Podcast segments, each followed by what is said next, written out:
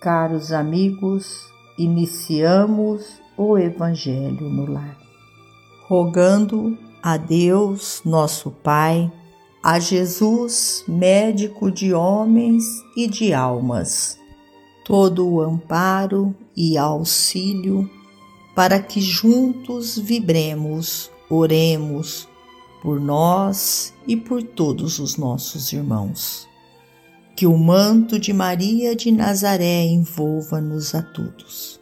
Nesta corrente fraterna, citamos nós a presença dos emissários de luz, trabalhadores da vitória do bem, que adentram os nossos lares, trazendo a paz, o equilíbrio, o conforto tão necessário para que prossigamos a nossa missão neste planeta Terra.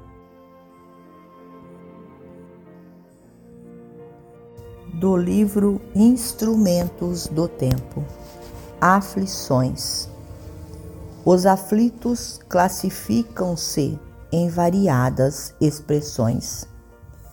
Temos aqueles que choram por se sentirem inibidos para a extensão do mal. Há quem se torture por não conseguir vingar-se. Existem os que se declaram infelizes com a prosperidade do próximo e se enfurecem com a impossibilidade de lhes ultrapassar o progresso econômico ou espiritual. Aparecem aqueles que se afirmam desditosos por não poderem competir com o luxo de quem se confia à extravagância e à loucura.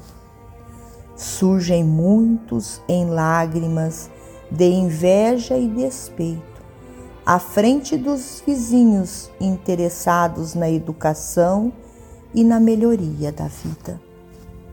Há quem se revolte contra a bênção do trabalho e vocifera em desfavor da ordem que lhe assegura as vantagens da disciplina. Muitos exibem chagas de inconformação ante o sofrimento que eles próprios improvisaram. Há infinitos gêneros de aflição no vasto caminho da vida.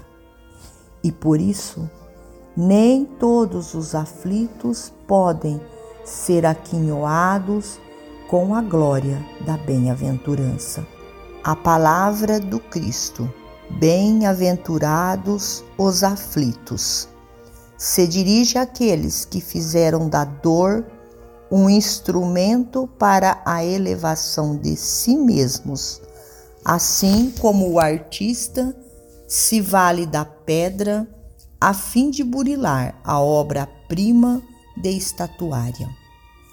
Acautela-te e conservas alguma aflição particular. A angústia, muitas vezes, pode ser a antecâmara do desequilíbrio. Converte o teu problema ou a tua mágoa, em motivo de superação das próprias fraquezas, a maneira do lidador que aproveita o obstáculo para atingir os seus mais altos objetivos. E então terás convertido as inquietações do mundo em bem-aventuranças para a felicidade sem fim. Emmanuel. Finalizamos ao nosso Evangelho agradecendo a Deus, a Jesus, nosso Mestre e Guia, a Maria de Nazaré, nossa Mãe amorada, e aos nossos amigos, benfeitores espirituais, trabalhadores da vitória do bem. Por mais estes instantes em que aqui reunidos pudemos nós participar destas vibrações amorosas que alimentam o nosso corpo e a nossa alma. Fiquem todos com Jesus e até amanhã, se Deus assim o permitir.